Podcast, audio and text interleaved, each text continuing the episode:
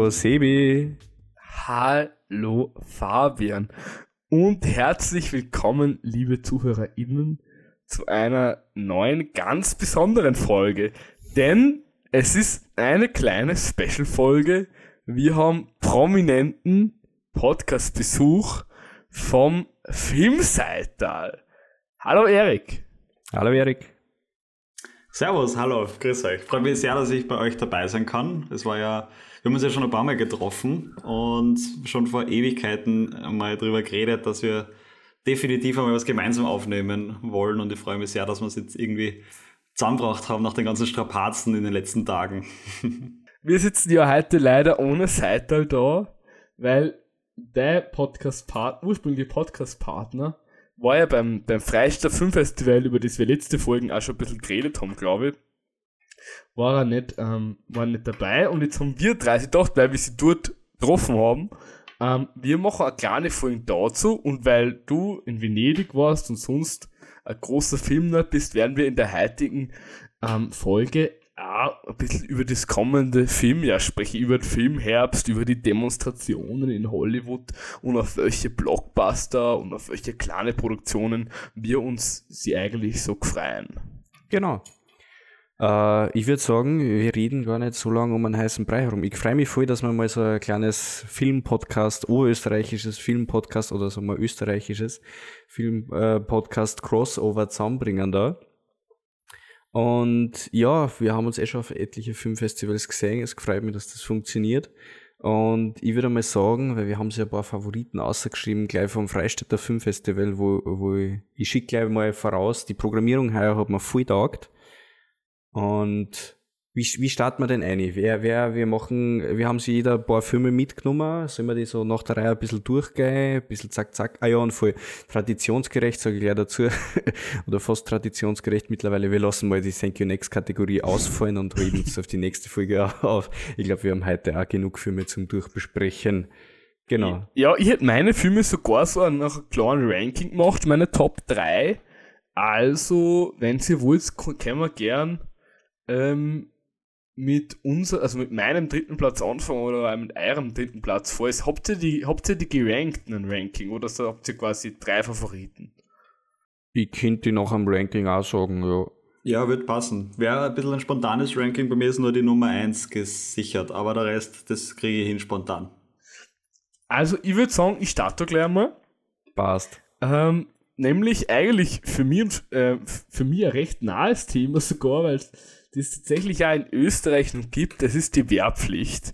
Und es ist jetzt kein österreichischer Streifen, wo du ein paar Soldaten Laubkern suchst, sondern wir gängen in, in, wir gängen in ein ganz anderes Land, wo es auch wirklich. Hast du gerade gesagt Laubkern?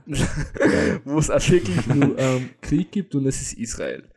Und da ist quasi der Spaß jetzt auch ein bisschen auf der Seite, weil es ist ein wirklich erschütternder Film, der da in Freistadt gesagt worden ist. Der heißt Innocence und erzählt die Geschichte von Soldatinnen, also von wehrpflichtigen Soldatinnen, die ähm, sie das Leben genommen haben ähm, nach oder während ihren Wehr, äh, Wehrdienst, ähm, wenn ich das richtig in Erinnerung habe. Und mit Hilfe von, von Briefen ähm, wird daraus ein Film gemacht und diese Dokumentation er in Kindergärten ein und sagt dort auch, wie quasi er mit, mit Kindern über Waffen und Krieg gesprochen wird und sagt so ein sehr eindrückliches Bild über eine ganz andere Kultur, die wir uns in Österreich gar nicht so wirklich vorstellen können. Voll, ja, das ist sehr gut zusammengefasst. Ja, Meinungen. Erik, ich, ich zwinge unseren Gast gleich mal, gleich mal ein bisschen dazu zu sagen, weil du hast den, glaube ich, eher gesehen, gell? Ich habe ihn gesehen, ja. Es ist schon, wir haben eh kurz im Vorgespräch drüber geredet, ihr testet ja heute meine Erinnerungsfähigkeit, das ist ja schon ein Zeitl aus mittlerweile, aber ich kann mich durchaus an, an einzelne Szenen bzw. Abschnitte im Film erinnern. Es ist, gerade du hast es eh schon angesprochen, die, die Szenen im Kindergarten, äh, sind bei mir sehr hängen geblieben. Also da wird ja auf sehr eindrückliche Art und Weise dargestellt oder gezeigt, äh, wie Kinder schon Bescheid wissen über unterschiedliche Waffentypen, über, über Minen, die unterscheiden können, wenn ich mich jetzt richtig erinnere. Und äh, also ich kann mich erinnern, das war auch ein Film, der hat mich ja auch persönlich sehr berührt und mitgenommen. Also es war auch, äh, der war sicher auch in der Nähe meiner, meiner Top 3 Ranking. Äh, was ich mir auch noch so erinnern kann, das sind auch so, es waren so, eh, ich würde sagen, Jahrmarkt-ähnliche Szenarien und so, wo dann auch Panzer zur Schau gestellt worden sind und da dann auch die Kinder drauf rumklettert sind, als, als wären das so Spielzeuge, einfach große Spielzeuge. Und, und das ist vor allem eh verglichen mit, für mich ist jetzt meine Wehrpflicht oder die ganze Stellungs äh, jetzt noch nicht so lang aus. Also ich habe eh nur eine Stellung gehabt, bin ja untauglich. Das heißt, den Rest habe ich nicht machen müssen. Ähm, aber das dann nur mehr auf quasi mal oder eigentlich fast hochziehen, so wie das wirkt und dann generell, wo eine ganze Gesellschaft von klein auf schon darauf vorbereitet wird und in quasi auch, wo man in einem Kriegsgebiet aufwächst und wo das dann so extrem normalisiert wird, das ist so, für das, dass vor allem anfangs man noch nicht hundertprozentig weiß, wo es hingeht. Es startet zwar mit sehr, sehr scheine Bilder ein und auch großen Landschaftsdrohnenaufnahmen, und dann später denkt man sich fast, okay, der findet jetzt gar nicht mehr wirklich seinen Style und der ist jetzt schon so lang und dann gegen Ende hin hat er nochmal voll eine. Und da, da, da hat er mich wirklich emotional voll mit, mitgerissen. Dann auch, ja, das, das sind so nur die Erinnerungen, die ich noch hab. Mein, mein Gedächtnis ist jetzt auch nicht viel besser als es ist für alle anderen. Voll, die, die, die 100 Minuten wirken, finde ich, also wirken echt lang. Und er verliert sie, also du hast so viele Geschichten, weil mit Hilfe dieser Gedichte und der Briefe von diesen ähm, verstorbenen ähm, Soldatinnen hast du extrem viele Geschichten, die erzählt werden wollen. Und er verliert sie gerade im Mittelteil so ein bisschen in sich selbst, hab zumindest ich das Gefühl gehabt, und wirkt da an manchen Stellen auch ein bisschen chaotisch und man weiß gar nicht jetzt, was man jetzt recht so spielen soll, weil man ist auf einmal in dem Kindergarten und dann ist, sieht man auf einmal wieder so eine, eine Landschaftsfotografie, also eine Landschaftsszene, wo dann quasi äh, dieser Text von den Briefen rennt. Und ich finde, das wahre Ende hat der Film wirklich am Schluss, wo du, wo alles nochmal so quasi kanalisiert wird und wo einmal das Thema des Filmes wirklich nochmal stark hervorgebracht wird. Und da wird er auch nochmal wirklich emotional. Und das, da, da hat er mich ja wirklich selber sehr bewegt und es war ähm, ist für mich auf jeden Fall der verdiente Platz 3 auf meiner Liste. Ist übrigens ähm, der, äh, der regiert geführt Guy Davidi ähm, und ist äh, israelische, isländische, finnische und dänische Produktion in Ahn. Voll Guy Davidi war eh im Dokumentationskontext schon relativ groß, der hat eh bei den Oscars tatsächlich auch schon Nominierung oder Gewinn sogar mal geholt.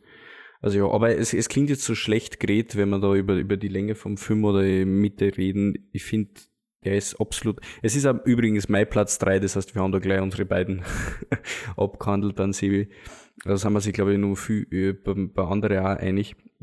Aber ich finde, den kann man sich oder sollte man sich auf jeden Fall anschauen, vor allem wenn man vielleicht nur in einem, in einem Wehrpflichtalter ist oder wenn auch nicht, mit was heißt das in andere Länder eigentlich? Und ich denke mal noch dazu, ähm, wir werden sicher noch über, über andere Dokumentarfilme sprechen und, und ich habe beim Freistadt-Festival dieses Jahr irgendwie einen, erstens einen Italien-Fokus ganz stark gehabt, habe ich erst jetzt irgendwie mitgekriegt, nachdem ich die Filme nochmal durchgeschaut habe, die ich eigentlich gesehen habe, und einen, einen starken Dokumentarfilm-Fokus. Und ich finde es eigentlich spannend, es sind Dokumentationen, die durchaus ein wenig ähm, anders waren, ein bisschen innovativer und, und ich glaube auch da ist es, und das, das deckt sich vielleicht auch mit dem, was was ihr jetzt gesagt habt. Also es ist sicher ein bisschen untypisch, weil es auf der einen Seite sicher Geschichten erzählt und sehr auf einer emotionalen Art und Weise oder auf sehr einer emotionalen Ebene arbeitet, aber nichtsdestotrotz eine, eine Dokumentation ist und ich habe das Gefühl, das vergisst man auch nicht. Also das spürt man schon den ganzen Film. Ähm, aber er, er, arbeitet schon mit anderen Mitteln, eben auch mit dem, mit dem Gedicht und mit den Briefen. Und ja, und er, ich mag das und ich genieße es immer ganz bei, gerade bei Dokumentationen, wenn sie Dinge auch zeigen und nicht nur erzählen. Und das ist gerade im Kindergarten, wenn ich da jetzt nochmal kurz zurückkomme, ganz stark geworden. Also da ist es nicht irgendwie erzählt worden und die Kinder, die lernen das und so weiter, sondern da sind einfach nur die, die Szenen gezeigt worden, wo die sprechen über, über Waffen, als wären es Tiere oder Farben oder, oder ihr Lieblingseis oder was auch immer. Voll. Also die, diese Kinder, Kindergartenszenen sind echt krass, weil man da sieht, wie früh das ähm, gerade in Israel, wo so eine krasse Geschichte hat, dieses Land, wie früh das dort beginnt und auch wie wichtig, also was für einen hohen Stellenwert auch diese Militarisierung für, das, für dieses Land hat. Ja, und, und vor allem das, was ich da auch cool finde, ist eben das Show-Don't-Tell-Prinzip. Und das beobachte ich dann immer, auf fünf Festivals findet man das dann doch oft im Doku-Genre, dass man wirklich ein hat, wo nicht einfach wer vor der Kamera sitzt und über wen anderen irgendwas erzählt, so wie es bei gefühlt jeder anderen Doku der Fall ist, sondern da hat man die experimentelleren Auseinandersetzungen und Erzählungen und äh, man zeigt einfach mal, man geht einfach mal mit der Kamera wo ein und dann macht man das über einen Schnitt und fügt da. Es ist wesentlich größerer Aufwand dann dahinter und artistisch wesentlich schwieriger. Mir fällt da immer den dann erwähnen mit ähm, Moonage Daydream letztes Jahr war so dieser eine, man hat einfach nur Interviews, das war die Doku über David Bowie, nur Interviews von ihm selbst gehört, man hat nicht einmal Interviewfragen wirklich gehört, sondern einfach nur die Person, um die es gegangen ist, reden gehört über Found Footage, das zusammengeschnitten worden ist. Und das hat so perfekt diese Person porträtiert und ich denke mal, okay, wenn das jetzt Netflix oder ein Streamer oder so gemacht hätte, hätten sie sie zehn entfernt Verwandte eingeladen oder einen Producer oder sonst was, der dann Geld dahinter nur gesehen hat und auf die Sicht und dann hätte man da irgendein Werbegelaber oder sonstiges gehört mit, ja, na, und da war er so und so und so und so. Aber ich will einfach, ich will einfach die Person selbst sehen in einer Doku und da genauso wie einfach die Thematik selbst sehen und nicht irgendwelche Leute, die dann schon irgendwie Politexperten dazu wären oder so. Kann auch, hat auch durchaus eine Berechtigung in andere Sachen, aber ich finde, das hat einfach mehr, mehr Impact letztendlich. Und da finde ich für Filmfestivals dann einfach richtig geil. Ja, da kann ich dir noch recht geben. Ja, ich würde sagen, wir ähm, wandern noch gleich zum, zum, zum zweiten Platz. Fabian, willst du uns mal erläutern, was du so auf Nummer 2 hast? Ich würde mal, ich würde mal in Erik, Erik nur in seinen dritten Platz nachliefern, oder? Weil ich glaube, Ja, du hast voll. Innocence nicht am dritten, Stimmt, oder? stimmt. Genau, ich habe einen anderen dritten Platz, ähm, nämlich der, ein ganz großer Themensprung. Bei mir ist nämlich Vienna Calling auf dem dritten Platz gelandet. Das war mein zweiter Film, den ich gesehen habe am Festival. Das ist am ersten Tag am Abend. Und es passt, glaube ich, ganz gut zum Thema innovative Doku oder irgendwie andere Doku. Äh, der Regisseur Philipp Jedicke nämlich selber hat im FM4-Podcast da auf jeden Fall und sicher woanders auch noch äh, darüber gesprochen, dass er ein, ein Doku-Musical machen wollte damit. Und ich probiere ganz kurz zusammenzufassen, worum es geht. Es ist eigentlich eine, ein Porträt, eine Annäherung an die aktuelle Wiener Musikszene und zeigt unterschiedliche MusikerInnen, ähm, Wiener MusikerInnen in unterschiedlichen Situationen. Also sowohl auf Konzerten, beim Proben, ganz bei anderen Dingen, beim, bei Gesprächen und und und. Und ja, es ist eine sehr, sehr spezielle Doku, eine sehr, sehr innovative Doku, denke ich auch, ähm, wo man über Hintergründe erfahrt, viel Musik hört und ich habe dann, ich bin dann heimgefahren aus Freistadt und habe dann direkt das Album vom Nino aus Wien, oder Nino, Nino aus Wien äh, gehört und nächsten Tag von Voodoo Jürgens wieder rauf und runter. Also ich glaube grundsätzlich, wenn man Fan ist von irgendwem aus der aktuellen Wiener Musikszene, kommt man da sowieso nicht rundherum. Und das ist wirklich eine sehr, sehr, sehr, sehr warme Empfehlung von mir, Vienna Calling. Der hat mir wahnsinnig viel Spaß gemacht. Und am liebsten bin ich dann rausgegangen aus dem Film und am liebsten wäre ich direkt wieder reingegangen, hätte man nochmal angeschaut, weil es so, weil er mir so viel Spaß gemacht hat und mir wirklich auch richtig gefallen hat zum Zuschauen. Das war wirklich, wirklich, wirklich angenehm. Er dauert 85 Minuten, also jetzt locker, locker noch eine Stunde ausgehalten. Mindestens. Für alle ZuhörerInnen, der Fabian haben den leider noch nicht gesehen, aber es besteht jetzt tatsächlich nur immer die Möglichkeit, in Linz sagt den gerade zum Beispiel nur das Movimento und in Wien ist der sicher auch noch einigen Kinos unterwegs und ähm, mit den örtlichen Programmkinos findet man die, die, die Doku aus, aus Wien sicher noch mehr und wenn ich die Zeit finde, und ich denke, ich werde das schon schaffen, werde ich mir die auf jeden Fall auch noch anschauen. Okay, de dein Werbetext hast, hast du jetzt perfekt gehört, Sebi, du warst währenddessen abbrochen. Wir haben quasi einen Werbeblocker aktiviert gehabt. Voll gut. Ähm, na, aber ich habe bei der, bei der Doku, ich habe mir den Trailer angeschaut, ich habe am Anfang nur voll szenisch und so gefunden, dann später ist es mir, ich, ich vertrag's Wienerische nicht auf, auf Dauer, sage ich jetzt einmal so, äh, ein bisschen, bisschen forsch. Äh, aber jetzt, wenn, du so drüber redest, bin ich, bin, ich wieder, bin ich wieder überzeugt, dass ich ihn doch anschauen soll. Das war immer so, so Hin und Her und dann habe ich nie die Zeit gefunden, aber es, es, man sollte sie nicht anschauen. Ich, ich finde auf jeden Fall, äh, ich kann nur vom Trailer sprechen, ich war auf jeden Mhm. Fall verwundert, wie ich dann mitgekriegt habe, okay, das ist ein deutscher Regisseur gewesen, glaube ich. Ja, genau. Weil der Film wirkt wirklich durch und durch wienerisch.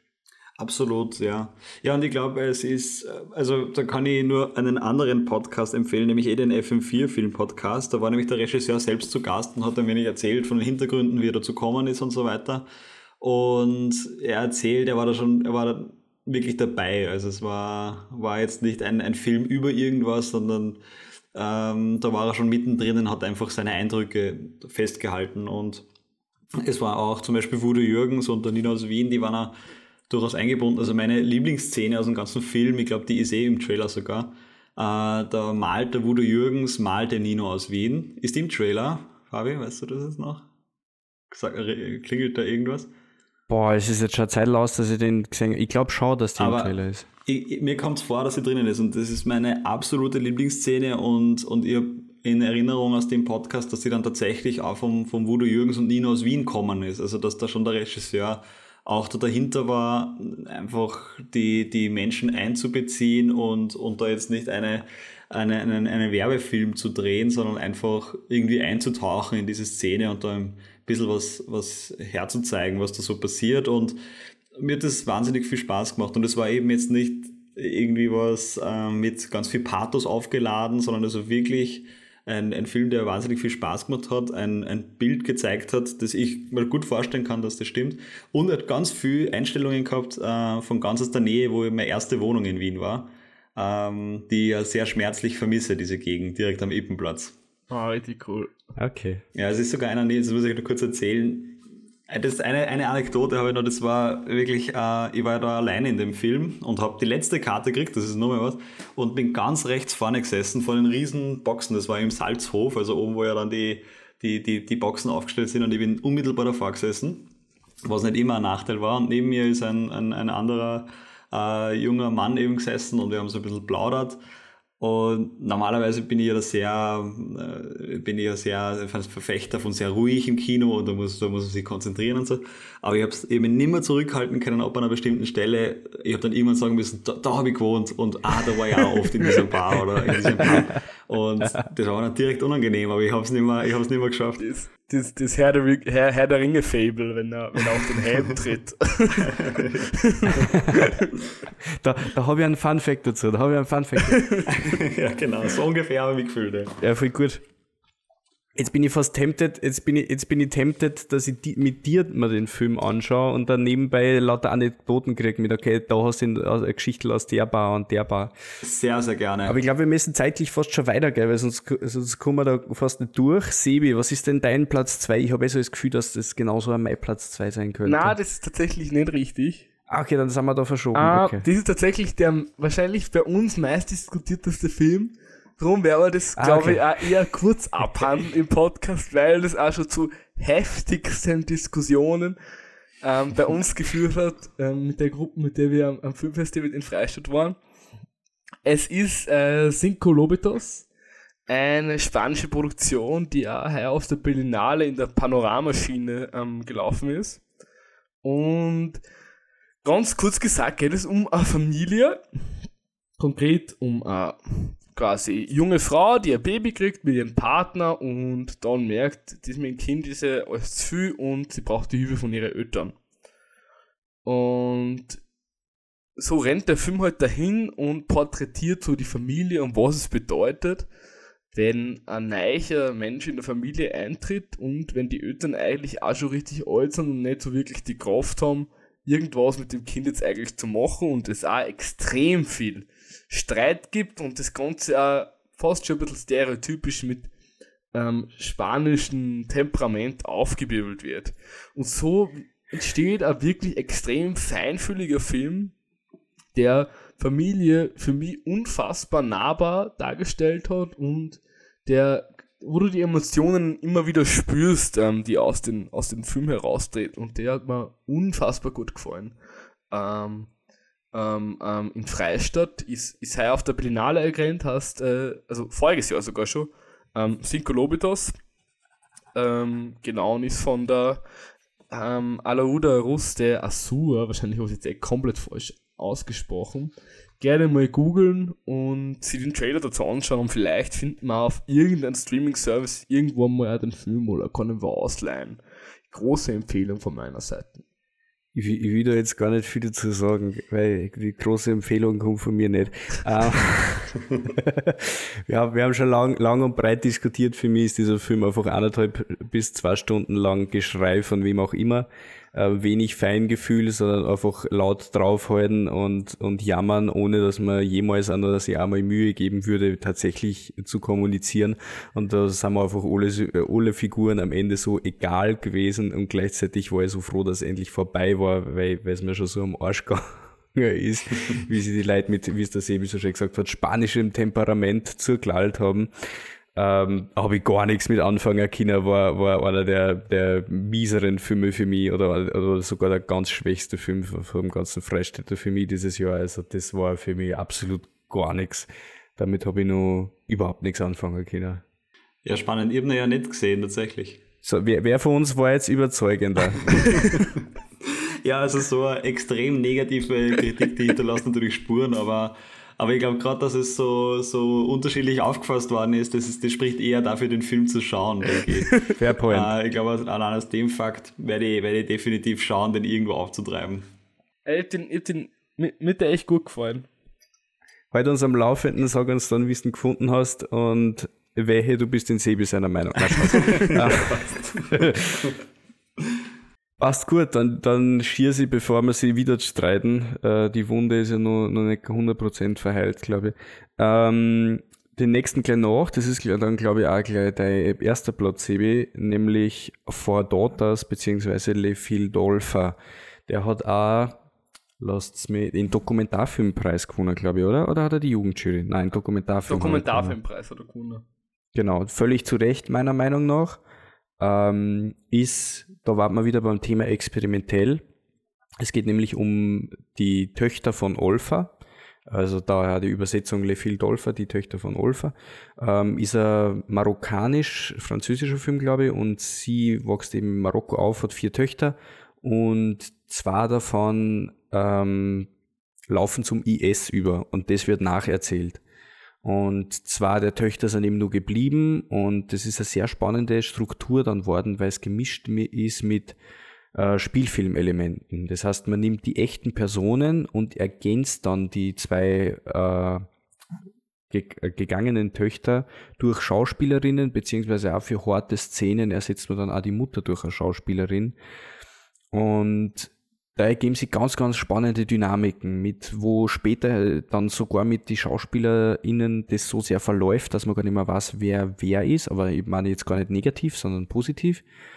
Ähm, mit äh, sehr, sehr heftige Szenen, wo man gar nicht glaubt, dass sie das wirklich vor Kamera machen würden, aber die echten Personen, nicht nur die Schauspielerinnen, vor allem die echten Personen, wie sie die miteinander ähm, verstängern, wie sie die untereinander behandeln, mit hin zu körperlicher Gewalt und allem wird aber so nüchtern, fast erschreckend objektiv betrachtet von den Einzelnen selbst, dass es extrem aufschlussreich ist über wie die Emotionen da hochkommen und was das heißt, Töchter einer, einer Ideologie zu verlieren, die extremistisch ist und, und so, ja, so menschenverachtend eigentlich auch. Und ja, gar, noch nie gesehen sowas in die Art und das macht es wahnsinnig spannend und der war auch wahnsinnig emotional aufwühlend und hat man nicht mehr so schnell vergessen können. Hat man, hat man Zeit gebraucht, hat man nicht so schnell wieder in einen neuen Film gehen können oder man wollte da nicht nur mehr sehen, weil, weil der wirklich nur einige Stunden nachgewirkt hat, wenn nicht Tage sogar. Was ich an dem halt auch irrsinnig toll gefunden habe, ist auch dieses, dieses Neue und diese Kreativität quasi, dass der Doku-mäßig was sagt hat, was ich vorher noch nicht so gesehen habe und das auch in einen richtig, richtig guten Weg gemacht hat. Und ähm, für mich hat vor dort das wahnsinnig viel über Radikalisierung erzählt, also was es bedeutet, wenn sie Teile einer Familie radikalisieren und ähm, wie äh, die, die Mutter damit umgehen und wie die Geschwister damit umgeht, wenn auf einmal äh, ihre Schwestern bzw. ihre Tochter ähm, weg ist und in den Krieg für ihre Religion zieht. Und das bewegt einen dann auch, weil es so ähm, richtig, richtig nah erzählt wird. Und auch die, die Regisseurin, die die Doku macht, ist quasi Teil des Films, Filmgeschehens. und also beziehungsweise auch die, die, die Schauspielerin von der, von der Mutter wird so Teil von dieser ganzen Gruppe und es entwickelt sich so eine eigene Dynamik. Mhm. Ja, für mich war es, was glaube ich auch der Film, der am längsten oder am intensivsten irgendwie hängen geblieben ist. Also für mich war das extrem spektakulär, wie man eine Doku aufziehen kann. Und für mich war eigentlich am spannendsten die Szenen, wie die Schauspielerinnen und Schauspieler mit den echten Personen, also mit den echten Betroffenen kommuniziert haben und wie die interagiert haben. Und für mich ja. hat der Film auch ganz viel neben, neben dieser IS-Thematik ganz, ganz viel über die Familie erzählt. Und da habe ich fast, das war fast das Spannendste am Film, wie dann die Schauspielerinnen, die dann die Töchter spielen, mit, mit der Mutter, also mit der echten Mutter sprechen und, und, und gemeinsam Konflikte irgendwie reflektieren oder wenn dann die Mutter in der Situation, die ja gefilmt wird, mit den echten Töchtern, muss ich jetzt unter Anführungszeichen sagen, spricht, dann schalten sich dann auch die Schauspielerinnen ein und sagen, naja, das war jetzt aber schon auch ein bisschen, ein bisschen over the top irgendwie oder das war jetzt schon relativ ähm, beleidigend.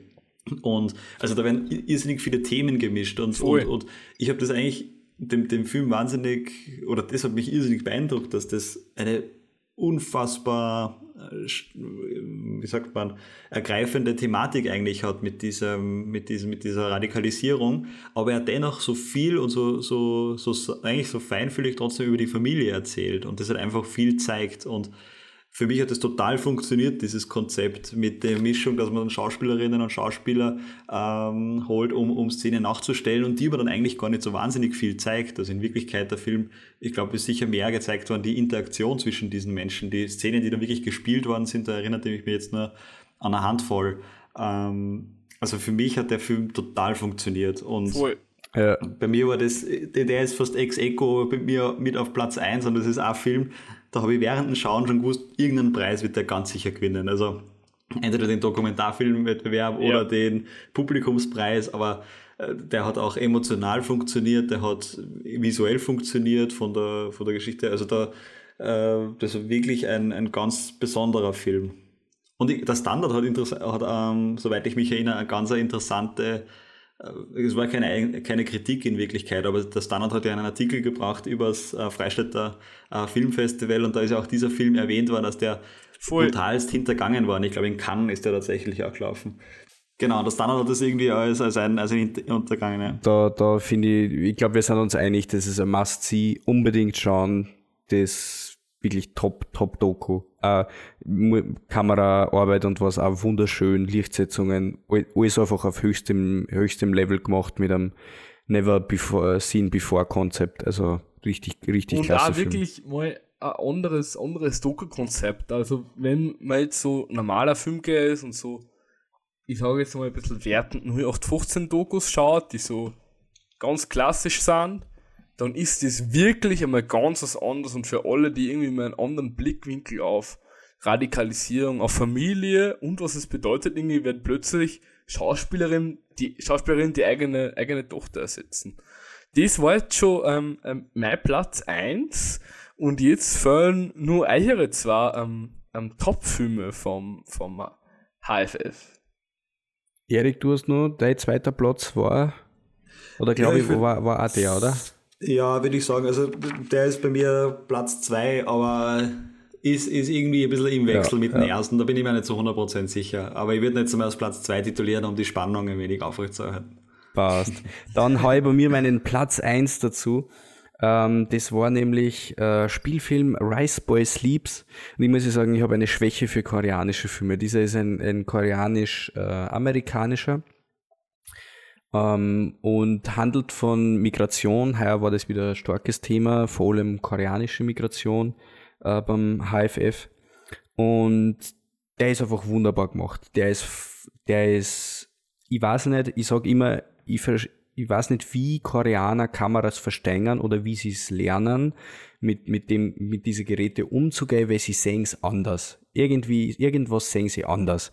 Und der ist wunderbar äh, gemacht. Er handelt von einer Familie, also von einer Mutter, die nur mit ihrem Sohn nach Amerika geht und dann gibt's einfach auch nur einen Time Jump mit, okay, sie gängen dorthin, er wird in die Schule eingegliedert und dann gibt's einen Time Jump zu, er wird Teenager und dann etliche diverse andere ähm, Twists, die jetzt nicht verraten will, wo nur Schicksalsschläge dazukommen und wie sie dann damit umgängen.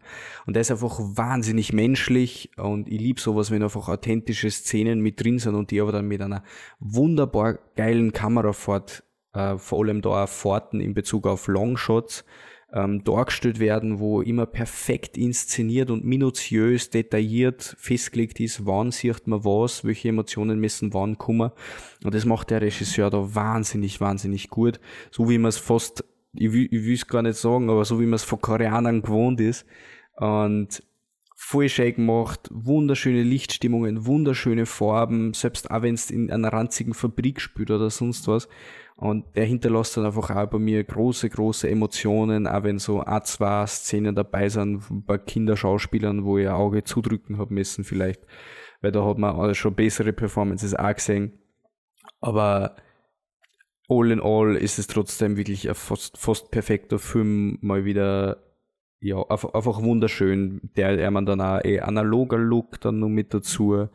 Äh, ja, ich kann einfach nur schwärmen von dem das war bei, bei uns tatsächlich auch ein Film, der äh, für, für viel Diskussionspotenzial gesorgt hat. Ähm, weil ich den zwar auch okay gefunden habe, aber äh, in Schwärmen bin ich lange nicht so gekommen wie der Fabian, weil er meiner Meinung nach einen sehr klassischen Storybild folgt. Also die Geschichte spielt quasi über dieses, dieses Kind, was migriert und das wird dann in der Schule gemobbt und es, man kann fast schon von Beginn aus sehen, was da jetzt passieren wird und was den Film dann letzten Endes so ein bisschen außerrettet ist, ist der Look und äh, der Hauptdarsteller, der das, der das relativ gut macht und sonst ist er dann aber auch in Zwischensequenzen auch, man muss einfach sagen, einfach auch ein bisschen langweilig und wenn man sich da nicht fallen lassen kann, dann ist es schwierig, den äh, wirklich, wirklich herausragend zu finden. Es ist, Aber ich finde, ähm, du, du, hast, du hast eine ganz, ganz wichtige Stelle vergessen, nämlich an dem einen Punkt mit dem tollen Fäkalhumor, wo sie der eine, nachdem sie sie eingeraucht haben, einscheißt. Äh, die Szene ist grandios. Schon alleine für die Zeit, sich aus den Film zu schauen. Äh, so viel, so viel Spoiler die jetzt mal. Aber hast du den Film gesehen, Erik? Hast du da eine Meinung dazu?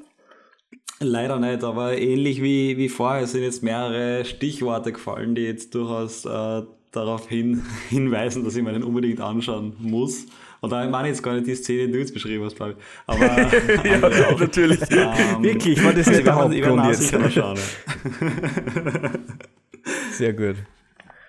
Ähm, apropos Fäkalhumor, ähm, gibt es in dein, bei deinem ersten Platz ähm, oder quasi ersten, zweiten Platz Affikalhumor oder ähm, um, um was geht's da eigentlich? Und wie heißt der Film? Weil den haben ich der Fabian, den haben wir beide nicht gesehen. Wir haben nur von einer, einer Kollegin, die auch bei Subtext, ähm, ein Online-Magazin ähm, mitschreibt, die, die, die war nicht so begeistert, sagen wir mal. Ah, so. wirklich? Ja, spannend.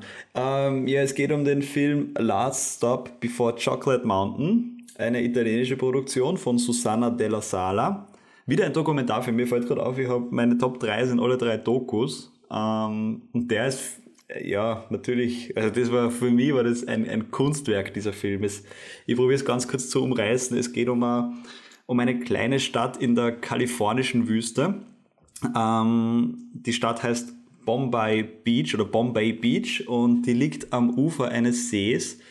Und dieser See ist aber aufgrund von Umweltverschmutzung toxisch worden. Also diese Stadt ist ursprünglich mal gebaut worden, um, ja, um so Art, äh, wie sagt man, Freizeitpaläste hinzubauen, Casinos, Einkaufszentren, äh, was auch immer. Und dadurch, dass aber dieser See äh, gekippt ist, ist dieser Ort ausgestorben. Das Ding ist aber, es sind einzelne BewohnerInnen dort geblieben und erhalten diesen Ort so als Zuflucht vor jeglicher Zivilisation. Also es gibt da keinerlei Verwaltung, öffentliche, die verwalten alles selbst, da gibt es keine wirklichen Geschäfte, also die sind wirklich unter sich.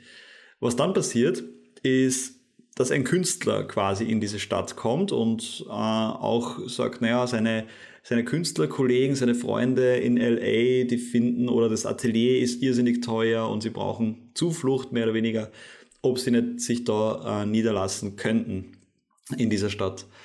Und das geschieht dann auch und ab dann verwandelt sich diese Stadt in eine, ja, in einer ganz, ähm, ja, für mich jetzt mit Worten sehr schwierig zu beschreibenden Art und Weise. Also es ist eine, es wird zu einer eigenen Kunstinstallation. Also die ganzen Künstlerinnen und Künstler ähm, beginnen da die Ateliers aufzubauen, beginnen Ausstellungen zu organisieren, zu machen, beziehen auch die Bewohnerinnen und Bewohner dieser Stadt ein.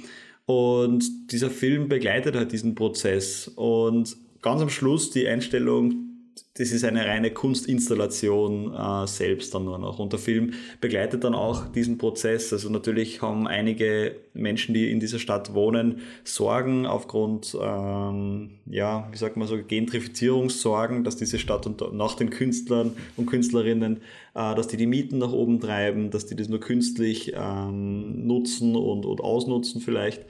Und das wird auch thematisiert. Und es ist auch für mich wieder ganz, ganz eine spannende Doku gewesen. Irrsinnig schön zum Anschauen. Und ja, wahnsinnig spannend. Und, und es gibt eine Einstellung ganz am Anfang. Äh, ich glaube, das ist auch das, das Still. Ja, genau. Eben, also, falls ihr das Festivalprogramm noch vor euch liegen habt, ich zeige es euch ganz kurz. Da gibt es eine, eine Einstellung, wo so eine ältere Frau mit so einem Golfkart mit so rosaroten Luftballons durch die, durch die Straßen fährt in diesem Mini-Ort. Also es sind dann also ganz kleine mhm. Einstellungen, wo man sich immer denkt, ja, da müssten wir jetzt auf Pause drucken und ein, ein Plakat auf A3 ausdrucken und ich würde es mir überall aufhängen. Und das ist bei fast jeder Einstellung in dem Film so gewesen. genau, also es war für auf, mich. Auf eine eigene Art und Weise hört sich das auch irgendwie echt, echt amerikanisch an. So diese, ja. diese Skurrilität irgendwie, dass da lauter Künstler in, in ein Dorf ziehen. Ist ja in Amerika, ist, ist in, in, in Kalifornien tatsächlich. Oh. Ja, na, ich werde mir den auf jeden Fall auf meine, auf meine, auf meine Watchlist Ja, same. Ja, bitte macht's das beide. Er ist wirklich, er ist was Besonderes. Also ich habe auch im Film oder danach dann, die, die Regisseurin war dann auch da. Und ich habe den Eindruck gehabt, da gibt's, da sind sich jetzt nicht alle ganz einig, aber ich habe dann auch mit der Regisseurin nachher nur kurz plaudert. Und es ist eine irrsinnig äh, sympathische und, und coole Frau. Und, und ich habe das Gefühl, der Film entweder begeistert der oder man kann ganz wenig damit anfangen. Aber gibt es da einen Text beim, bei Subtext? Ich habe jetzt noch nicht reingeschaut, aber das würde mich sehr interessieren, was die Kollegin da dazu gesagt hätte oder geschrieben hätte. Ähm, ich, glaube, ich glaube, es gibt einen Text und kann man sehr gerne durchlesen. Vielleicht schafft es eine Caption, das müssen wir nur schauen, ob es das ausgeht. Ähm, und da ist, mh, hm, ist es auch, ist auch Kritik drin. Ah, ja. Und ich glaube, es ist auch quasi, also was ich so mitgekriegt habe von den Leuten, mit denen ich geredet habe, die den gesehen haben, es ist auch entweder äh, hot or not quasi. Also entweder man mag den Film voll oder man findet den, man, man, man kann überhaupt nichts damit anfangen. wir können da gern zu so die Filme, die wir, die wir da heute besprechen, wo es auf Subtextartikeln gibt, schaut in die nach dem Podcast gerne mal in die Beschreibung. Da werde ich die ganzen dann verlinken einfach und dann könnt ihr da gerne nachlesen.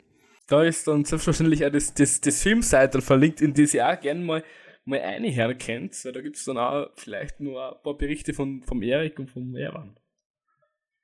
Genau, genau, auf jeden Fall. Ich würde mal sagen, wie ich habe ich hab in, in Erik schon so die kleine Drohung da lassen.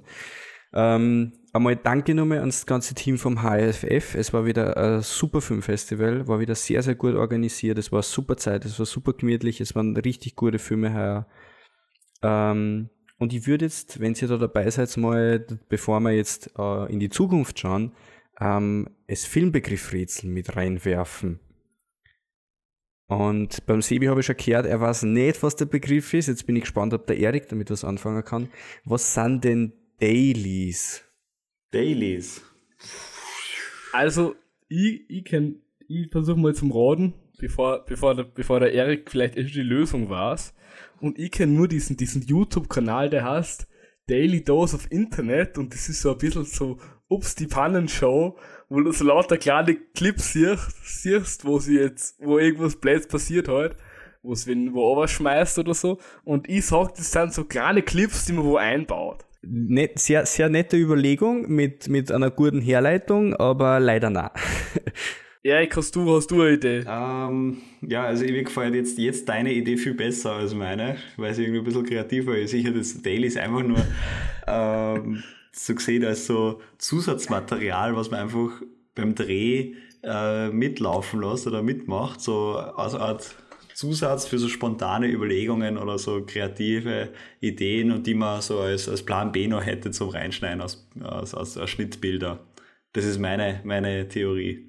Kommt dem Ganzen eventuell schon ein, bis, ein Stück weit näher, aber ist, ist, ist auch nicht. Vielleicht, Daily hast du ja quasi auch jeden Tag. Täglich, ja. Und es kommt ja quasi so, was sei, wenn man jetzt ein Doku macht, man filmt quasi jeden Tag so einen kleinen Ausschnitt von sich selbst, wo man irgendwas sagt und das schneidet man dann irgendwie zusammen. Hat es was mit täglich zum tun? Es hat was mit täglich zum tun, ja. Gibt es einen Hinweis oder möchtest du dann schon auflösen? Können wir irgendwie noch näher kommen an, an, an das richtige Ergebnis? Es, lass mich überlegen. Äh, es hat auf jeden Fall was mit täglich zu tun. Es kommt nur aus der analogen Filmzeit der Begriff. Äh, vielleicht hilft euch das noch weiter. Was fürs, was fürs, man hat jeden Tag einen Film entwickelt. Aha. Wow. Das kommt, das kommt dem Ganzen schon um einiges näher, ja. Dailies sind nämlich, ich, ich löse einfach auf, oder? Oder Erik, willst ja, du noch ja, ergänzen? Ja, ich habe jetzt noch, also ich habe jetzt an analog an die Filmrollen gedacht und jetzt habe ich mir gedacht, Dailies sind vielleicht die, die nicht belichteten Filmrollen, also das, was am Schluss überbleibt und dass man sich das rausschneidet und irgendwie so für, für was nicht, andere, ähm, für andere Verwendungen irgendwie aufhebt. Das war jetzt gerade meine, meine analoge, äh, mein analoger Zusatz dazu. Na, na, leider auch nicht ganz. Ich, ich würde nur, einen Tipp könnte ich nur geben, Dailies, man kann es auch Rushes nennen. Und sonst löse ich auf. Absolut noch nie gehört. Okay. Dailies oder Rushes sind nämlich die Schnellabzüge, die früher immer dann direkt nach einem Drehtag gemacht worden sind, schnell ins Labor gegangen sind und dann schon am nächsten Tag oder nur am selben angeliefert worden sind, damit man das, was gedreht worden ist, anschauen und reviewen hat können, damit man gesehen hat, okay, müssen wir nur noch was nachdrehen, hat irgendwas nicht funktioniert, müssen wir auf anderem Film arbeiten oder sonstiges. Mittlerweile hat sich der Begriff so weit gewandelt, dass man sagt, okay, wenn wir Dailies schauen, zum Beispiel im digitalen Kontext, heißt es, wir schauen uns das Filmmaterial an, was wir heute geshootet haben und besprechen das einfach. Meistens ist das eh schon in einem Kinosetting oder so, dass man dann auf einer Leinwand oder wo schon gemeinsam mit Crew, äh, meistens ist es dann Regisseur, Kameramann und, und das engste Team, das sich dann anschaut, okay, was haben wir heute gemacht, was brauchen wir nun, was hat funktioniert, was hat nicht funktioniert, um das dann, es fällt auch oft schon weg und oft äh, geht's auch gar nicht mehr von, aber zum Beispiel Greg Fraser, der Dune gemacht hat, äh, hat gesagt, da haben sie es immer wieder gemacht und da war es immer wieder sehr produktiv, auch im digitalen Kontext. Aber es kommt auf jeden Fall früher, äh, vor allem Rushes heißt, okay, die sind schnell ins Labor gegangen und dann nur so provisorisch einmal entwickelt worden, damit man sich einmal anschauen hat können, was man gesehen hat. Und der Begriff hat sich halt gehalten mit den Dailies. AKA, es sind, es sind kurze, kleine, peinliche Clips, wenn was nicht funktioniert hat. also so weit weg war Wenn was nicht funktioniert hat, sind auch kurze, peinliche Clips dabei, das stimmt, ja. You see? Ja, ja. Um, hast, du, hast vollkommen recht, natürlich. Apropos Tipps, ähm, weil wir schon bei Tipps sind und wir heute ja einen Erik da haben, ähm, wir wollen ja in, in dieser Podcast-Folge auch ein bisschen auf die, auf die Zukunft blicken und wie man vielleicht schon auf deinem Instagram-Account und auch beim Filmseiter bemerkt hat, warst du in Venedig und was was sind so die News auf, auf Venedig? Auf welche Filme kennen wir sich freuen? Gibt es irgendwas, wo du sagst, da auf keinen Fall einige? Wie war das Festivalerlebnis bei dem ältesten Filmfestival ähm, der Welt, glaube ich sogar? Äh, ja, bevor ich über Venedig spreche, muss ich kurz deine Überleitung loben. Also da kann ich mir für einen eigenen Podcast noch einiges mitnehmen. Sehe, merke ich gerade. ähm. Vom Sebi seine Überleitungen kannst du sehr viel mitnehmen. sind immer genial. Ja, wie, du siehst mich staunend. Ähm, aber ja, Venedig. Äh, es war ja für mich das zweite Mal, dass ich dort war. Ich war ja letztes Jahr das, das erste Mal. Und ja, das Festivalerlebnis war, war großartig, um es in, in einem Wort zu sagen. Also es war ähm, also für mich großartig. Es war ein, ein, ein Festival mit, ich glaube, ich habe um, um die 20 Filme geschaut irgendwie. Ich kann wahrscheinlich an mich an, an zwei Drittel schon nicht mehr erinnern, weil es einfach so ein Overload ist. Ich so deppert. Ähm, aber es war ja dieses Jahr, muss man schon sagen, ein durchaus streitbares, äh, eine streitbare Ausgabe. Also von den, von den Beteiligten, die eingeladen wurden, auch von der Festivaldirektion, da kann man durchaus diskutieren, auch in, in Anbetracht mit dem, mit dem Streik und so weiter. Also es sind ja mehrere ähm, Personen eingeladen worden, und ich habe das Gefühl, ganz bewusst auch eingeladen worden, gegen die es ja durchaus absolut schwerwiegende Vorwürfe gibt. Und ich habe schon das Gefühl, dass das ein sehr mhm. deutliches Zeichen war. Ähm, ich muss aber sagen, ich habe keinen Film gesehen, also weder den, den Polanski noch den Woody Allen noch den Luc Besson. Also da, den habe hab ich auch zeitlich irgendwie nicht, nicht reinbekommen. Aber ich erzähle euch eh viel lieber über die Filme, die mir richtig gut gefallen haben. Und da gibt es einen, und das war für mich vorher schon klar, dass das mein absoluter Favorit ist, nämlich der neue von, von Lantimos. Ja, man darf, dass der jetzt ähm, kommt, ja. Poor Things kommt bei uns im Februar.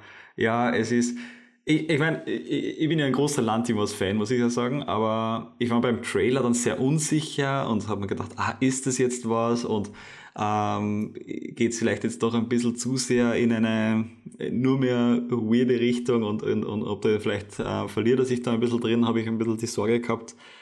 Aber er hat, er hat mir so viel Spaß gemacht, der Film. Er war, er war wirklich ein, ein, ein vom Thema her total interessant und, und on point und irrsinnig gut umgesetzt, wahnsinnig toller Cast natürlich. Er hat die, diese, diese Lantimos-Artigkeit beibehalten und die hat im Film irrsinnig gut dann. Also das war mein absolutes Highlight. Ich kann auch ganz kurz erzählen, worum es geht, wenn es wollt. Das ist eh ganz, ganz schnell umrissen, der Plot. Bitte. Also es geht um es geht und, um. Und bitte, mhm. bitte auch noch dazu, ja. ist, er so, ist, er, ist er so schräg, wie der, wie der Trailer verspricht? Ja, das ist die kurze Antwort zum, zur zweiten Frage. Ähm, Ja, doch schon. Aber es, es ist irgendwie, es passt total und das ist das, was mich so sehr gefreut hat. Also ich, ich bin ja absolut offen für alles, was weird ist und, und, und gerade im Film noch viel mehr. Ähm, aber es gibt ja durchaus auch Filme, wo man das Gefühl hat, die, die werden nur erschaffen, um irgendwelche weirden Produkte herzustellen. Und da geht es dann schon immer wirklich um einen Film. Und das ist bei dem aber durchaus nicht der Fall. Es geht da um eine junge Frau, Bella Baxter. Ähm, jetzt habe ich kurz einen, einen Faden verloren. Ich glaube Emma Stone, oder? Jetzt müsst ihr mir kurz helfen. Ich glaube, es ist Emma Stone. Mhm. Emma Stone, Emma genau, Stone. gespielt von Emma Stone. Es ist Emma Stone, ja. Mhm. Genau, und die, sie spielt eine junge Frau, die sich, das kommt ganz am Anfang, deswegen ist kein großer Spoiler, die sich das Leben nehmen wollte, ähm, aber gefunden wird von einem Arzt, gespielt von Willem Dafoe, den ich ja sehr verehre. Ähm, und der hat, ich sag mal so, ein bisschen ja, unübliche Methoden und ist ein sehr, ja, fast exzentrischer Wissenschaftler, der, der auch moralisch das immer nicht so ganz genau nimmt, die Wissenschaft.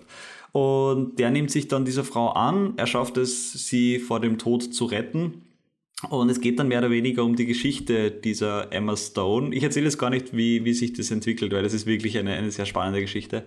Ähm, aber es erzählt dann grundsätzlich eine Geschichte einer Frau, die dann ja, sich total äh, selbst findet und, und es ist auch eine, eine, eine sehr, eigentlich eine durchaus feministische Geschichte, also die, die, die eigentlich die, die Eigenständigkeit und sich da mh, mm, loslöst von den, von, den, von den Männern eigentlich da und halt permanent versucht wird, sie unter Gewalt zu bringen und sie zu kontrollieren. Und es geht darum, diese Fesseln zu sprengen. Also das ist eigentlich der Inhalt dieses Films und es ist auf eine ganz besondere Art und Weise gelöst und es ist auch lustig, es ist spannend, es ist weird, es schaut ganz speziell aus. Ähm, also es ist eine ganz große Empfehlung. Ihr wisst gar nicht, was ich jetzt da dagegen sagen könnte. Also ich freue mich schon total, wenn er ins Kino kommt. Ich werde mir den sicher noch zweimal anschauen im Kino. Mindestens. Na, ich bin auch schon total gespannt, weil er auch schon ein bisschen was an Medienecho natürlich mitgekriegt hat, weil er ja ähm, den Preis von Venedig gewonnen hat. Ja. Ähm, und ein neuer Lantimos-Film normalerweise immer ein bisschen was an Medienecho mitkommt, weil er ähm, quasi der Held der griechischen Arthouse-Szene ist mit The Lobster, The Favorite, Dogtooth.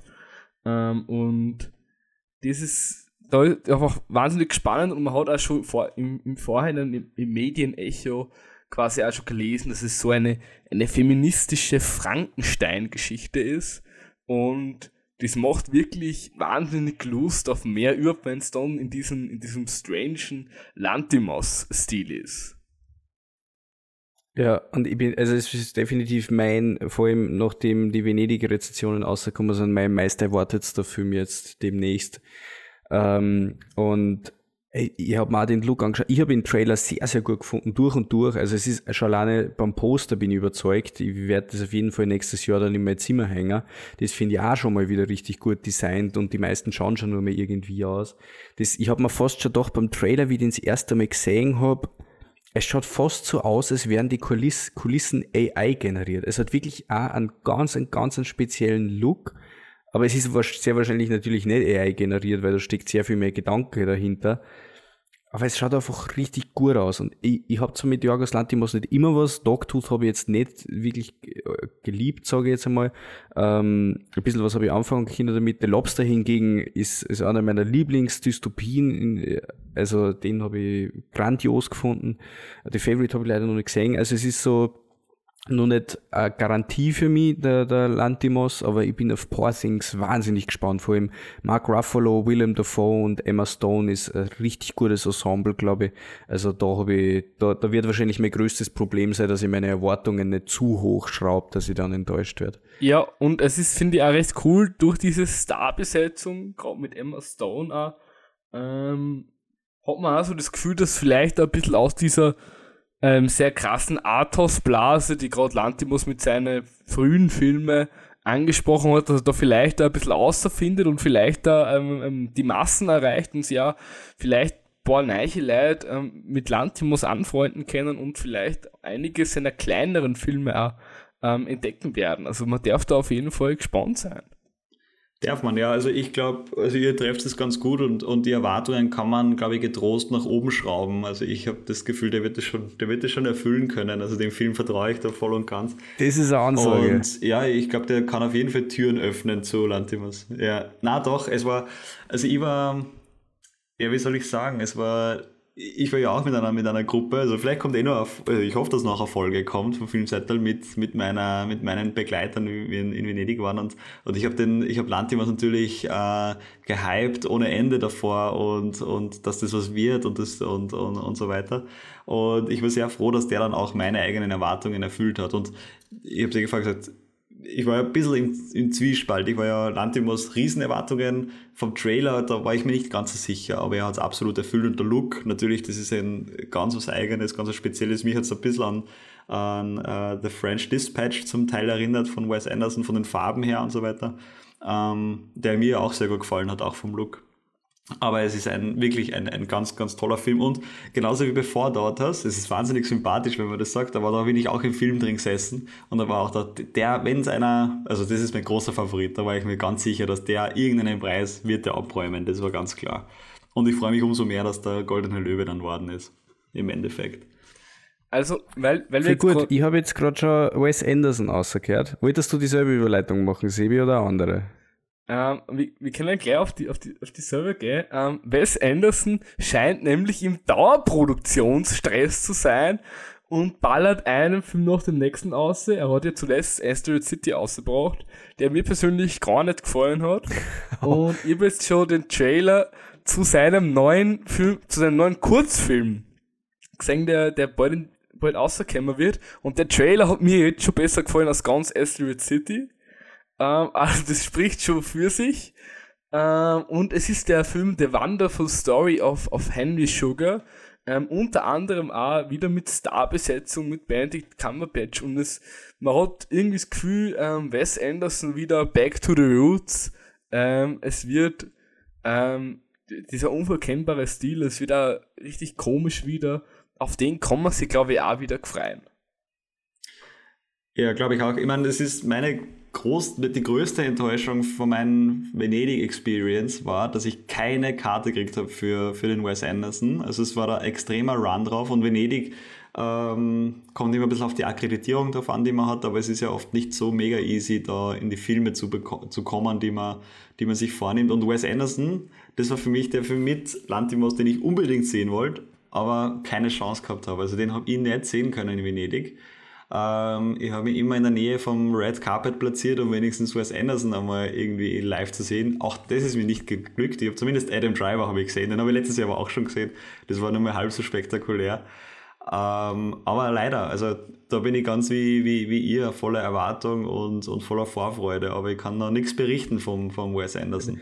Ich bin noch, ähm, Wes Anderson, da freue ich mich vor allem drauf, dass er mal in einem Kurzfilm-Genre bleibt, weil es hat immer, seine letzten Filme haben alle so gewirkt, dass er hat mehrere Kurzfilme einfach zusammengewürfelt, damit sie dann Filme ergeben und dann diese Anthologie-Feeling gehabt, was er durchaus seine Berechtigung wo hat, aber womit ich überhaupt nicht warm worden bin. Und jetzt freue ich mich, wenn er einfach wirklich im Kurzfilm-Genre mal bleibt. Ja, ich kann mir gut vorstellen, dass Kurzfilme sehr profitieren von seiner sehr speziellen äh, Art und von seinem Look. Aber nochmal zu Venedig, ich habe einen Geheimtipp, das war ein Film, das war eigentlich ein Lückenfüller, also da habe ich ein bisschen Zeit gehabt und habe mir irgendeinen genommen, der in einem guten Saal ist und von der Zeit her gut passt. Und es ist dann tatsächlich in meinem persönlichen Ranking die Nummer zwei äh, geworden. Also das war ein Film, der hat mich ziemlich überzeugt. Ähm, es ist eine französische Produktion. Der englische Titel ist The Dreamer. Ich habe mir abgewöhnt, englische Originaltitel zu sagen, nachdem der Erwan, mein, äh, mein, mein Podcast-Kollege, ja Muttersprachler äh, Fran Französisch äh, ist. Ähm, aber ich werde es doch trotzdem probieren. Regisseur, Regie von Anne Telen. Sorry, Erwan, jetzt an dieser Stelle kurz. ähm, es ist ein Film über es ist ein Film über, über Raphael, die, die Hauptfigur. Ähm, das ist ein Mann, ich glaube so um die, um die 60. Er ist einäugig, das ist tatsächlich wichtig. Also er hat aufgrund einer Krankheit äh, nur ein Auge und trägt so eine kleine Augenklappe. Und von Beruf her ist er eine Art Hausmeister bei einer ganz großen Villa, die allerdings leer steht. Das ist so ein, so ein Landhaus. Und eines Tages mitten in der Nacht kommt die Besitzerin bzw. die Erbin dieser Villa an und, und bleibt dort. Und es handelt sich bei ihr um eine Künstlerin, äh, eine sehr bekannte Künstlerin, eine sehr erfolgreiche Künstlerin. Und die beiden, also Raphael und diese Künstlerin, die beginnen einander kennenzulernen. Und ich weiß jetzt gar nicht, ich, ich tue mir da immer sehr schwer mit dem, wie weit ich gehen kann. Aber es ist ein Film, ich glaube, ich, ich lasse bei der Handlung jetzt einfach dabei. Aber es ist ein Film, der zum einen eine unglaubliche Sanftheit hat, eine wahnsinnig schön ausschaut, wahnsinnig schön zum Anschauen ist, irrsinnig berührend ist auch und wahnsinnig, also ich finde, muss ich ehrlich sagen, den Cast unglaublich überzeugend. Also die haben mich ähm, wirklich sehr, sehr, sehr überzeugt. Und eine Geschichte, die mich auch nicht loslassen hat. Also dann danach, da war ich richtig, kennst du das Gefühl, wenn man rausgeht und, und, und richtig sagt, okay, das passt irgendwie. Da war man, das, der, hat, der hat mich auf allen Ebenen irgendwie abgeholt und das war eine große, ganz positive Überraschung ja. für mich, ja. Ma, der, der, der, der schafft es instant auf die Watchlist. Ich werde schauen, dass ich den, den irgendwo mal erwische. Vielleicht schafft es. gleich auf meine Watchlist geschmissen, ja. Ja, vielleicht ja. schafft es ja irgendwann mal in, in die Kinos, wenn er jetzt gerade in Venedig gezackt worden ist. Es kommt dann natürlich auf den Erfolg ja drauf an. Ähm, ja, ich habe mich jetzt noch gar nicht informiert, aber es wäre natürlich, also wenn der in die Kinos kommt, wäre super. Ja. Also ein Film, der auf jeden Fall in die Kinos kommen wird, wahrscheinlich auch nur eine kurze Zeit, ähm, aber er hat ein Wortappeal und das ist der Film, auf den ich mich am meisten freue, der um den Jahreswechsel, glaube ich, herauskommen wird.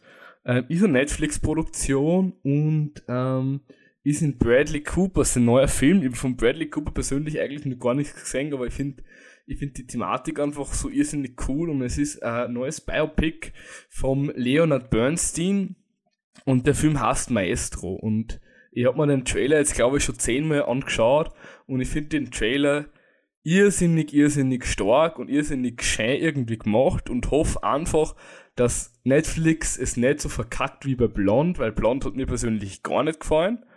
Ähm, und hofft, dass die, die also es, es Maestro ist, ist die Biografie von Leonard Bernstein und es geht aber eigentlich nicht, es geht nicht nur über seine Biografie, sondern besonders über die Beziehung zu seiner ähm, Frau.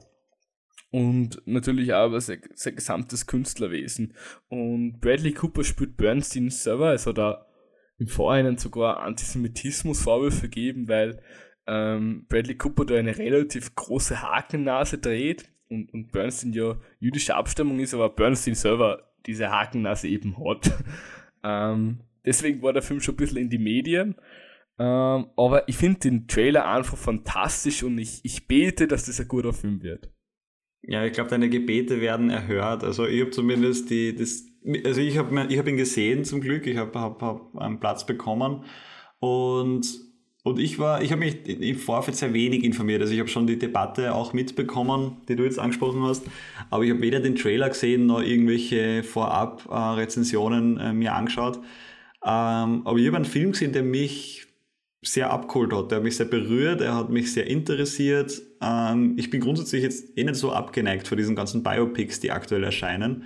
Äh, irgendwie macht es mir Spaß, anderen Menschen erstens bei irgendeiner Arbeit zuzuschauen, die mich irgendwie interessiert, aber die ich selber nicht machen kann oder auch manchmal auch nicht will. Aber ähm, das ist durchaus spannend und auch eben, wie du auch schon angesprochen hast, die da geht es jetzt nicht nur um, die, um das musikalische Schaffen oder das künstlerische Schaffen, sondern auch um die Beziehung. Und es gibt da viele Filme, einer davon ist auf, in Venedig laufen, finde ich, ähm, wo das nicht so ganz funktioniert. Da wäre es oft besser gewesen, habe ich das Gefühl, man hätte sich entweder auf das Schaffen fokussiert oder aufs Privatleben. Ähm, manchmal geht dann die, die, die Dynamik verloren, habe ich das Gefühl. Das passiert bei diesem Film nicht, habe ich, habe ich eher den Eindruck. Ähm, also mir hat er durchaus, durchaus Spaß gemacht, er hat mich sehr interessiert und vor allem der Abspann interessanterweise, der verleiht dem ganzen Film noch einmal einen eine, eine neue Ebene, die, die, die nochmal irgendwie schöner ist und nochmal berührend und, und, und angenehm, ja. Also von mir aus äh, wirst du nicht enttäuscht. Ich bin gespannt, was du sagst, aber, aber ich habe den, ich kann da grundsätzlich einmal ein bisschen, äh, ein bisschen Hoffnung geben dahingehend. Oh je, oh je, das war jetzt ein, ein Bombencliffhanger, muss man sagen. Der Abspann. ich glaube, der Cliffhanger, du wirst ein bisschen enttäuscht sein, so schlimm ist er nicht. Aber, aber für, mich hat der, für mich hat der den Film doch nochmal noch mal ein bisschen eine andere Bedeutung gegeben. Und, und vor allem Bradley Cooper eine andere Bedeutung geben noch einmal. Und ich bin, ich, ich hoffe, ich lebe jetzt nicht zu weit aus dem Fenster, aber, aber wenn diese, wenn diese Antisemitismusvorwürfe, wenn das irgendwie gut thematisiert wird, ähm, und, und, und das irgendwie ähm, geklärt wird, dann ist Bradley Cooper definitiv ein Oscar-Anwärter für die nächsten. Das ist jetzt mein, mein Hot Guess. Oh, das, ui, ui, das heißt was, das heißt was. Fabian, was glaubst du, welcher Film, ähm, der jetzt nur auf unserer Liste steht, die in der Zukunft kommen werden, ist, ist nur Oscar-Anwärter? Damit wir dann schon langsam zu einem Ende kommen werden. Puh, da muss ich mal, ja, okay, gut. Die einfache Antwort ist Scorsese. Die einfache Antwort ist Scorsese, weil Scorsese ist immer, immer Oscar-Anwärter, äh, also würde ich da jetzt mal Killers of the Flower Moon reinwerfen. Aber der ist ja noch nicht auf Venedig gelaufen, glaube ich, wenn ich mich richtig erinnere. Aber das ist auf jeden Fall noch, noch ein Film, auf dem auf jeden Fall sich freuen darf, würde ich mal sagen. Auch wenn ich jetzt zum Beispiel mit Irishman, seinem letzten, gar nichts anfangen habe Kino und ich habe immer die Angst, dass Scorsese einfach äh, viel zu lange Streifen macht, die, die zu viel Sitzfleisch verlangen. TikTok-Generation. Entschuldige, meine Aufmerksamkeitsspanne reicht nicht mehr länger als 15 Sekunden. Es, es, geht, sie, es geht sie nicht mehr aus fürs Scorsese. Es, es tut mir sehr leid. ja, was haben wir sonst noch? Was, was könnte man noch so erwähnen? Was, was, war noch, was hast du nur in Venedig gesehen? Ähm, Adam Driver ist schon mal gefallen. Hast du, hast du ja. Ferrari gesehen? Ich habe Ferrari gesehen und ich bin ja großer Adam Driver Fan, aber ich muss sagen, Ferrari war für mich eher eine, eine der Enttäuschungen am Festival. Da ist für mich genau das passiert, ähm, was ich bei Maestro kurz angesprochen habe. Ich habe den Eindruck gehabt, es ist ein Weder noch. Es ist, diese Ferrari-Geschichte wäre für mich wahnsinnig spannend gewesen und es, es kommt auch einmal ein, eine ganz entscheidende Stelle vor, ein Unfall, mehr sage ich jetzt einmal nicht. Und ich habe mir gedacht, ein Film zu diesem Unfall, zum danach, wäre zehnmal spannender gewesen als der Film, den sie gemacht haben. Und das war ein Film, ähm, der irgendwie Ferrari darstellt am Rande der, der, es ist wirklich am, am Rande des Abgrunds, des finanziellen Abgrunds. Und das wurde irgendwie kaum thematisiert. Also das wurde in einem Nebensatz einmal gesagt, naja, wenn, wenn ihr dieses Rennen jetzt nichts gewinnt, dann, dann ist es aus quasi. Und, und alle sagen, na ja, okay, gut, dann müssen wir es halt gewinnen, so in die Richtung. Und es ist irgendwie ein, ein, ein Film gewesen, wo kaum Höhen und Tiefen daherkommen.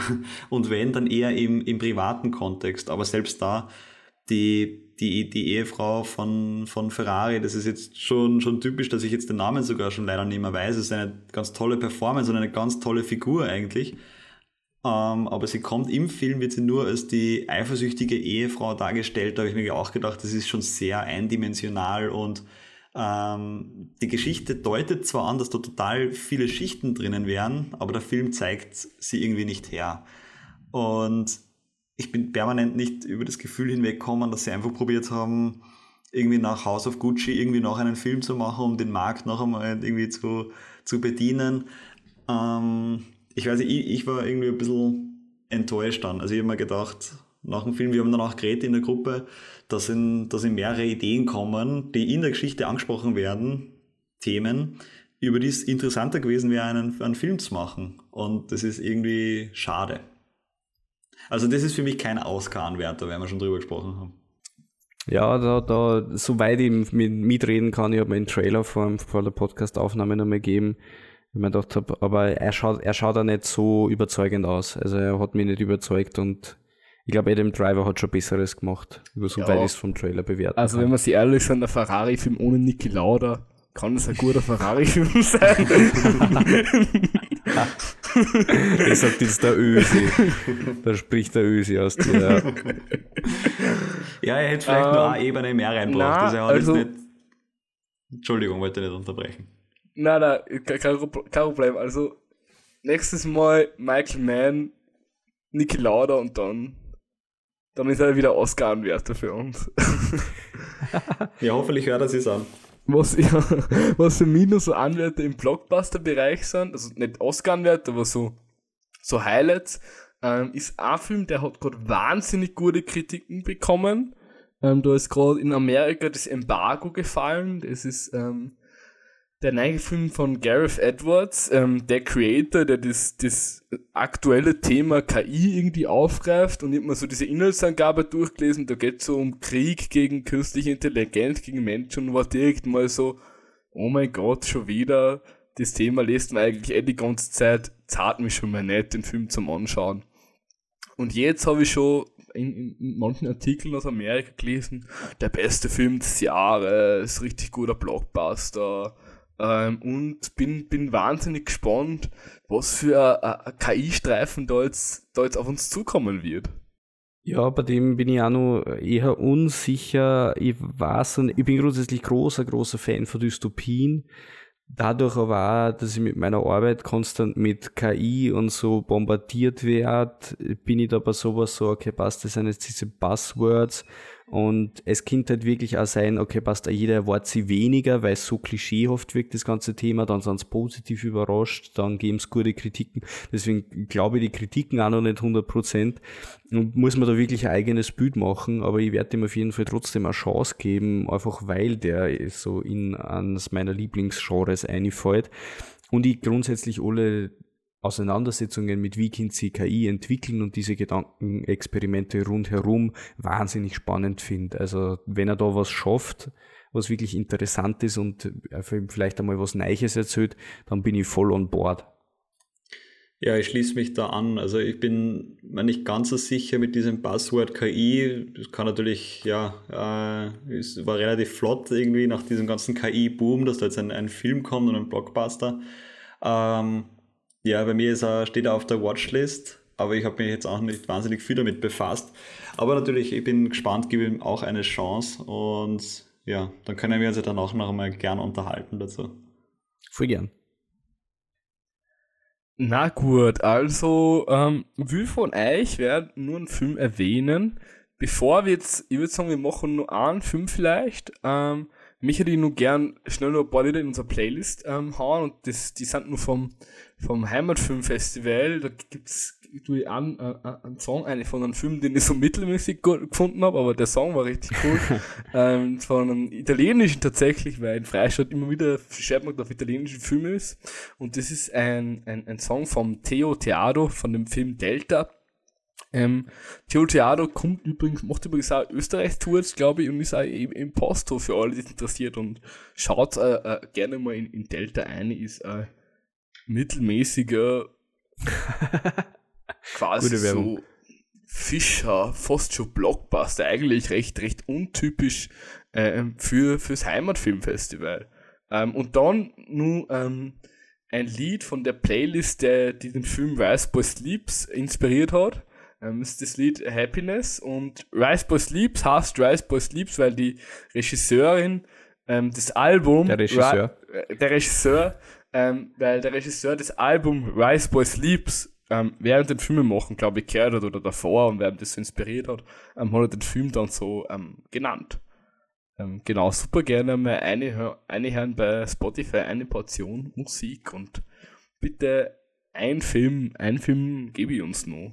Bitte gerne nur einen Aussucher, der, der uns erwarten wird.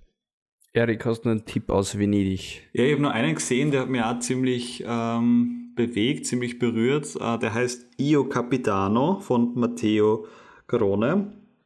Ähm, ah, von, von dem habe ich auch schon gehört. Ja, schon gehört. Ja, es ist ähm, ein Film, der, der Flucht thematisiert, Migration. Ähm, er, ja, er folgt zwei jungen Männern, die sie auf den Weg machen. Ich weiß es nicht mehr ganz genau. Es ist die äh, Westküste, aus der Westküste Afrikas, Senegal. Äh, vom Senegal äh, machen sich auf den Weg übers Mittelmeer, um nach Europa zu kommen. Ähm, und es ist ein Film, der, ja, ganz schwer zu beschreiben. Er ist wahnsinnig berührend. Äh, er ist natürlich wahnsinnig bedrückend, aber er ist wahnsinnig gut gemacht, also auch auf vielen Ebenen. Er, was mir halt wahnsinnig gefällt, ist, es sind zwei junge Männer, die in einer Realität gezeigt werden, wie es, wie es wirklich sein kann. Also im, im, im Senegal, die leben jetzt in einer total funktionalen Familie, die sich total unterstützen und, und, und ähm, wirklich eine Harmonie leben. Und man merkt halt diesen, diesen, diesen Zwist auch. Also geht man, in welches Risiko begibt man sich für eine Perspektive natürlich, für eine wirtschaftliche Perspektive und was nimmt man dafür für in Kauf? Und der Film endet, finde ich, an einer, an einer Stelle, die fast noch mehr bedrückt. Ähm, ich erzähle es jetzt nicht genau warum, aber wenn man die, die Medien verfolgt und weiß, was aktuell so los ist, dann weiß man, die Reise ist da leider noch nicht vorbei und, und es ist halt irrsinnig viel Leid und, und, und, und so weiter damit verbunden. Aber es ist ein Film, den man sehen sollte, glaube ich. Klingt, klingt sehr gut. Ist, ist auch direkt auf meiner Watchlist gelandet. Und schaut auf die paar Frames, die ich gesehen habe, wirklich sehr, sehr schön gemacht aus. Absolut. Also, freue mich drauf. Ja, ich Hoffe, dass er Kino stark kriegt. Ich habe auch schon wahnsinnig viel Positives gehört und ich glaube, bin mir recht sicher, dass der in, in Österreich einen Kinostart bekommen wird, weil zumindest hat er, oder meiner, meiner so Wahrnehmung noch schon viel Medienbass bekommen und vielleicht schafft er es ja ähm, zur Oscar-Verleihung. Also, man weiß es ja nicht. Ähm, genau, also das, das es auch schon für heute. Und Fabian, hast du Sollen wir, Sebi, wir haben sie ja nur eine ganze Liste aufgeschrieben. Sollen wir die einfach nur kurz vorlesen und damit sie jeder von unseren ZuhörerInnen Stift zücken kann und auf die Watchlist raufschmeißen kann? Voll. Oder ist nur so, okay, passt, wenn damit einfach mal in eure Köpfe gespeichert ist und wenn sie es wo secht, dann könnt ihr äh, einfach mal schauen, okay, passt, ich vielleicht schaue ich mal den an und, und schaue, wo Spielzeiten sind. Ich lese einfach aber vor, Bitte. Priscilla, ähm, äh, Spielfilm, wo man dann äh, vergleichen kann, ob Austin Butler oder Jacob Elordi den besseren Elvis abgeben. Äh, dann hätten wir den nächsten Film von David Fincher, The Killer, ist auch in den Startlöchern. Vor Hitman von Richard Linklater hat man auch schon einiges gehört. Ich persönlich freue mich auch noch stark auf Foe, äh, eine Dystopie-Liebesgeschichte, die finde ich vom Ansatz her noch spannender sein könnte als KI. Ähm, dann im Blockbuster-Kino finden wir den November noch den Neichen oder das Prequel zu The Hunger Games wieder. Da bin ich auch gespannt. Spin ja, Prequel geht genauso. Ja. Ähm, Saltburn von Emerald Fennel schaut zumindest vom Trailer her auch sehr gut aus, wobei die Rezensionen da auch schon wieder ein bisschen dagegen sprechen. Dann gleichzeitig im Animationsbereich finden wir von Disney Wish wieder, der gut ausschaut, und von Pixar Elio, der auch ganz nett gemacht ausschaut. Dann haben wir, der ganz spannend werden, Kind Wonka mit Timothy Chalamet als, als Leiter der Schokoladenfabrik. Ähm, dann haben wir mit Paul Mescal und äh, mir ist der Name entfallen, der Schauspieler von Moriarty für Sherlock, ähm, haben wir eine Liebesgeschichte All of Us Strangers. Äh, dann noch großer Hype natürlich, jetzt leider schon verschoben, das heißt, wir müssen nur länger darauf warten. Dune, der zweite Teil, die wird, glaube ich, wieder ein absolutes Muss auf einer IMAX-Leinwand. Und dann auch noch auf jeden Fall ein großer Tipp ist der letzte Film oder mal wieder der letzte Film vom Studio Ghibli oder wie ich letztens erfahren habe, man sagt Jiburi. ähm, Leiter Hayao Miyazaki mit dem Film The Boy and the Heron. Und dann bin ich durch auf der Liste. Ich habe hab auch noch zwei, zwei Tipps mitgebracht. Ähm, also allererstes mal American Fiction. Ähm, der Film, der in Toronto gewonnen hat, der sich ja traditionell an Venedig anschließt und Rassismus in der Literaturbranche in, ähm, in, in Amerika thematisiert, auf den darf man auf jeden Fall auch schon gespannt sein. Und um in diesem Podcast natürlich den Österreich-Patriotismus hochleben zu lassen und auch, ähm, weil der in der Nähe ähm, gerade worden ist, wo ihr und der Fabian ähm, daheim sind, ursprünglich, ähm, der neue Film von Elisabeth Scharang, Wald, typischer österreichischer Titel, kommt man sich jetzt schon denken, ähm, der auch nach Toronto gekommen ist, was eher untypisch für, für österreichische Produktion ist, ähm, und auch schon ähm, positives Medienecho gekommen, also jetzt relativ bald in die Kinos kommt. Und ähm, schaut euch den auf jeden Fall an und unterstützt ein bisschen die österreichische Filmbranche, weil so große Produktionen kriegen wir leider eh nicht oft und schon gar nicht welche, die es dann nach, nach Toronto schaffen. Perfekt. Das rundet das Ganze ganz gut ab, würde ich sagen. Ähm, ich verabschiede mich schon mal für unsere Zuhörerinnen und Zuhörer und danke dir, Erik, fürs Dabeisein. Es war, es war klasse. Äh, sehr gut, dass wir das endlich einmal geschafft haben. Hat mich sehr gefreut, vor allem für die ganzen Einblicke, die wir aus Venedig gekriegt haben. Ja, und jetzt einmal ein klareres Bild zu haben, was alles dieses Jahr und nächstes noch ansteht und dass man sich doch noch ein paar Sachen freuen kann. Vielen, vielen Dank. Äh, hat mich voll gefreut. Danke euch. Hab großen Spaß gemacht mit euch. So, und mir bleiben eh wieder die Schlussworte. Ähm, ich darf euch nur wünschen, geht's in euer örtliches Programmkino, unterstützt ein bisschen die Filmbranche und beim nächsten Mal dann auf ein Seital beim Filmseital. Tschüss! Ciao! Ciao!